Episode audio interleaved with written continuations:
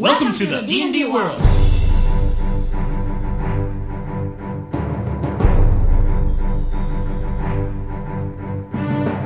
Olá, jogadores e DMs! Estamos aqui para o episódio 56 do podcast Rolando 20. Eu sou Daniel Anandi. E eu sou Davi Salles. E hoje no nosso podcast de história nós vamos falar de, uns arte... de um dos artefatos mais clássicos do D&D, Davi. Nós vamos falar do Rod of Seven Parts, ou do Bastão de Sete Partes. Você já ouviu falar desse artefato alguma vez, Davi? Cara, eu não ouvi desse específico, mas ao ler a história desse artefato, eu falei, caraca, velho, ele é tão clássico que eu acho que ele serviu de base para zilhões de outros artefatos que vieram depois. É, exatamente. Ele é, acho que foi um dos primeiros artefatos assim que apareceram no no D&D e ele é tão importante para a história do D&D que eu acho que já apareceram estatísticas para esse artefato em todas as edições possíveis do D&D. E o mais interessante é que ele é um artefato bastante simples, inicialmente, quando você olha. Né? Ele é um bastão, né? não é uma espada, não é Excalibur, não é a mão de Vecna, não é nada disso, que ainda vamos falar aqui nesse, nesse quadro. Mas ele é um bastão onde tem vários pedacinhos, e esses pedacinhos, cada um tem um poder, e quando eles se juntam, eles formam uma super power bazooka, coisa do tipo.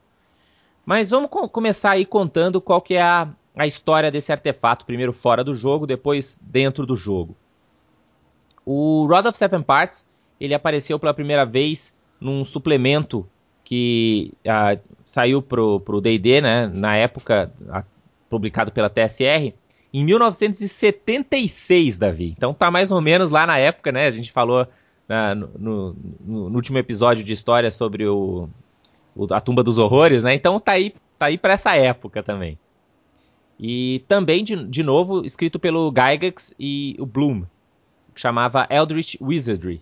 Então, uh, uma, um, um, dos artigos dentro dessa publicação era essa. contava a história de uma grande batalha que aconteceu no passado entre o caos e a ordem, né, representados aí respectivamente pela rainha do caos e pelos uh, duques de vento de Aqua.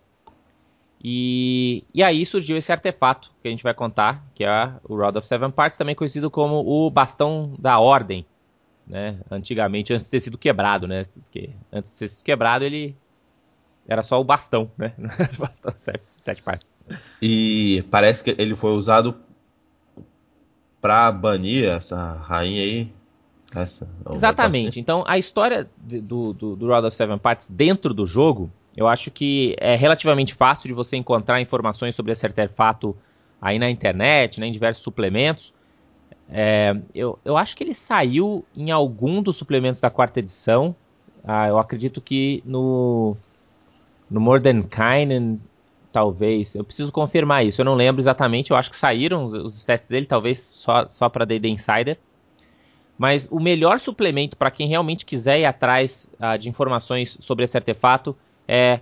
Tem, falam, falava um pouquinho no Book of Artifacts do ADD, mas saiu um suplemento da, da segunda edição que chamava The Rod of Seven Parts, que era toda uma mini campanha. Mini não, que era uma campanha bem extensa, na verdade. Uma campanha toda em cima desse, desse artefato e, e né, de, das várias, uh, dos vários NPCs, das várias organizações em volta dele. E lá conta então a história que eras atrás né, houve essa grande guerra entre a, a, a ordem e o caos. Ninguém sabe exatamente por quê, mas talvez porque eles sejam completamente opostos, né, um pro outro. Acho que Sim, é muito cara. difícil eles começarem a brigar. E, e, é interessante que essa é uma briga que não envolve muito o bem ou o mal. Né? Era uma coisa realmente do caos e da ordem. Né? Então, para quem curte os alinhamentos clássicos do D&D aí, talvez consiga colocar isso como um ingrediente a mais. E aí o campeão do caos era uma essa criatura aí que ninguém sabe exatamente o que, é, que é a rainha do caos, né? E do lado da ordem haviam esses uh, duques do vento, tipo uns elementais do vento uh, desse lugar aí chamado Aqua, que era um dos provavelmente um dos planos da ordem. Você vê que o líder do caos tinha que ser mulher, né, cara? Ah, é. Ca caótico é sempre. Nossa. Enfim. Esse Davi tá um piadista, vai apanhar hoje. Ah, ah. E aí o que aconteceu é que começou então a ter essa mega guerra é, e a, essa rainha do caos tinha vários generais, vários tenentes em sua guerra e um dos seus tenentes mais importantes, um dos seus generais mais importantes, foi um, um demônio, né, um, um Tanari, na época que ainda tinha esses nomes bizarros para os demônios do D&D, chamada Miska, a rainha, a aranha lobo, né? E e ela começou a causar geral, a destruir vários, vários mundos do multiverso, né? E devorar aí as legiões de Aqua. E os, os Duques do Vento viram que estava tava tensa a situação. Né, e precisavam e começaram a ir atrás de vários aventureiros e criaturas do bem para combater o mal de Miska, mas a, eles não estavam conseguindo vencer a guerra, né? Então eles fizeram lá um, um, uma reunião onde eles decidiram que eles iriam fazer também um, um, time com os seus melhores homens, né, os, capitões, os capitães da, da ordem, e seriam sete campeões, assim, os melhores entre, entre os duques, que iriam lá destruir Miska.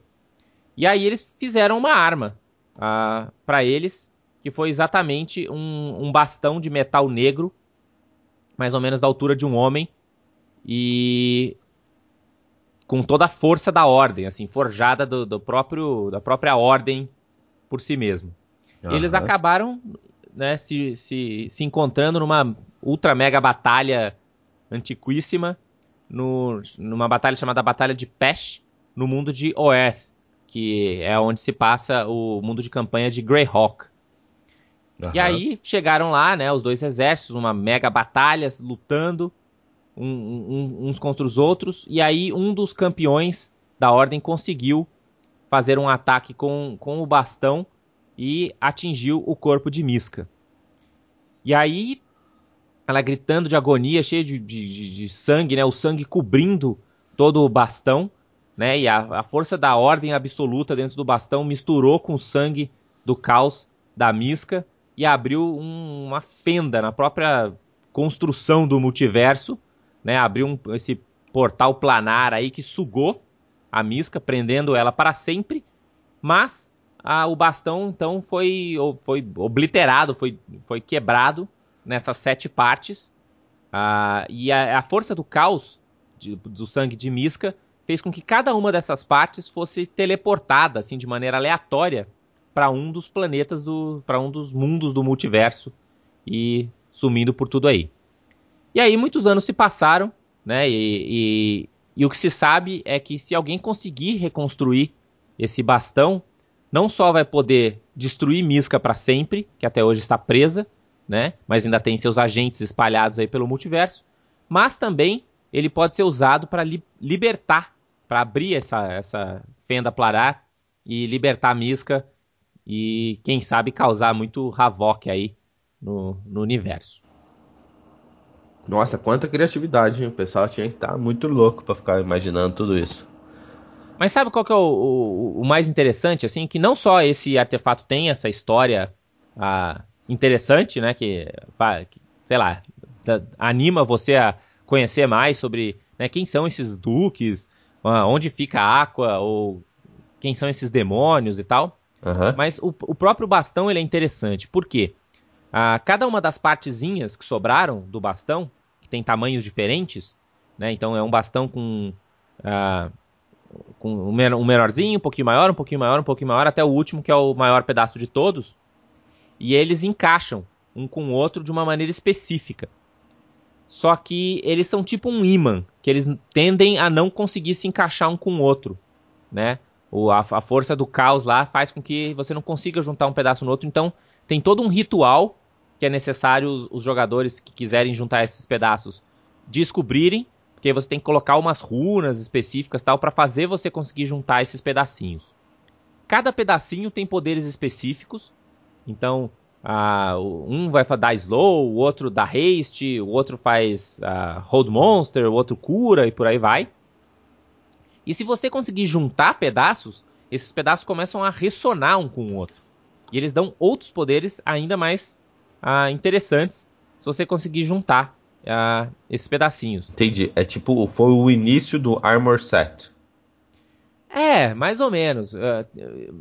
Acho que foi o início do cubo de Rubric, sabe? Não, não, não aquele de. de, de não, não, é Rubric, é de Had, Hadric, Hadras. Como é que era o nome daquele cubo do Diablo, sabe? Que você juntava as coisas de jeito diferente, uhum. fazia outro. Ah, eu não lembro o nome do, do cubo, não, mas sim, e quando você me contou a história do, da Rod of Seven Parts, eu imaginei totalmente Diablo. Inclusive, na campanha do Diablo, você tinha que montar um bastão mesmo, né?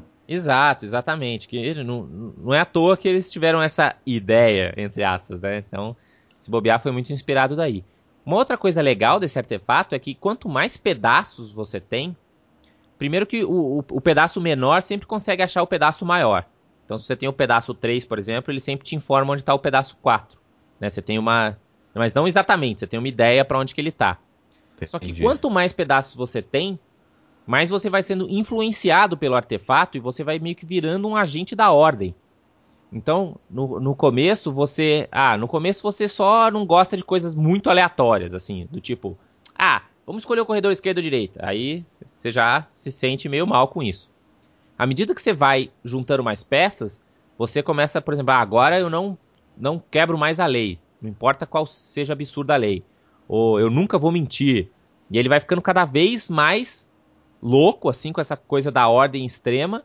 Até que você, se você tiver com um bastão inteiro, você é o bastião da, da ordem. Né? Então não interessa se o cara é teu inimigo mortal, se o cara é evil, se o cara tá dentro da, da ordem e da, tá, né, está sendo correto, ele tá, você defende ele até o final, assim, você vai ficando bem doido, né? É, e, o, o, mais interessante é não, não importa quão amigo o cara seja, né? Se o cara tá fazendo alguma coisa contra a ordem, você tem que matar e arrancar a cabeça dele bem no estilo D&D. Exatamente. É, quem tiver interesse também, ah, foi escrita uma, um romance do Douglas Niles, que também chama The Rod of Seven Parts, que conta a história da, né, do retorno do bastão e das forças do caos tentando uh, mantê-lo destruído para ninguém ter a chance de destruir lá a Misca. E enfim, né, quem tiver interesse pode jogar aí na sua campanha, não necessariamente precisa ser o Rod of Seven Parts, mas você também pode inventar aí o seu artefato quebra-cabeças. Né, eu acho que é sempre uma coisa divertida e clássica do RPG, você ficar juntando várias peças, né, numa, de uma coisa muito maior, as quatro gemas do não sei o quê. Sim, ou... vendo até o Zelda é sempre assim, né? Exatamente. Quem joga Zelda. E se você tiver algum artefato que você acha bacana, que você quer que a gente comente aqui, quer conhecer um pouco mais, deixe aí nos comentários e a gente vai dar uma pesquisadinha aqui e comentar um pouco sobre ele. É, e quem quiser então dar, dar sugestões pra gente, quer falar com a gente, como é que faz, Davi? É, você pode mandar e-mails para anand.rolando20.com.br ou para davi.rolando20.com.br.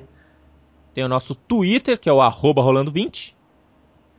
E também as nossas páginas no Google Mais e no Facebook. Que estão lá no post junto com as informações que a gente puxou desse episódio.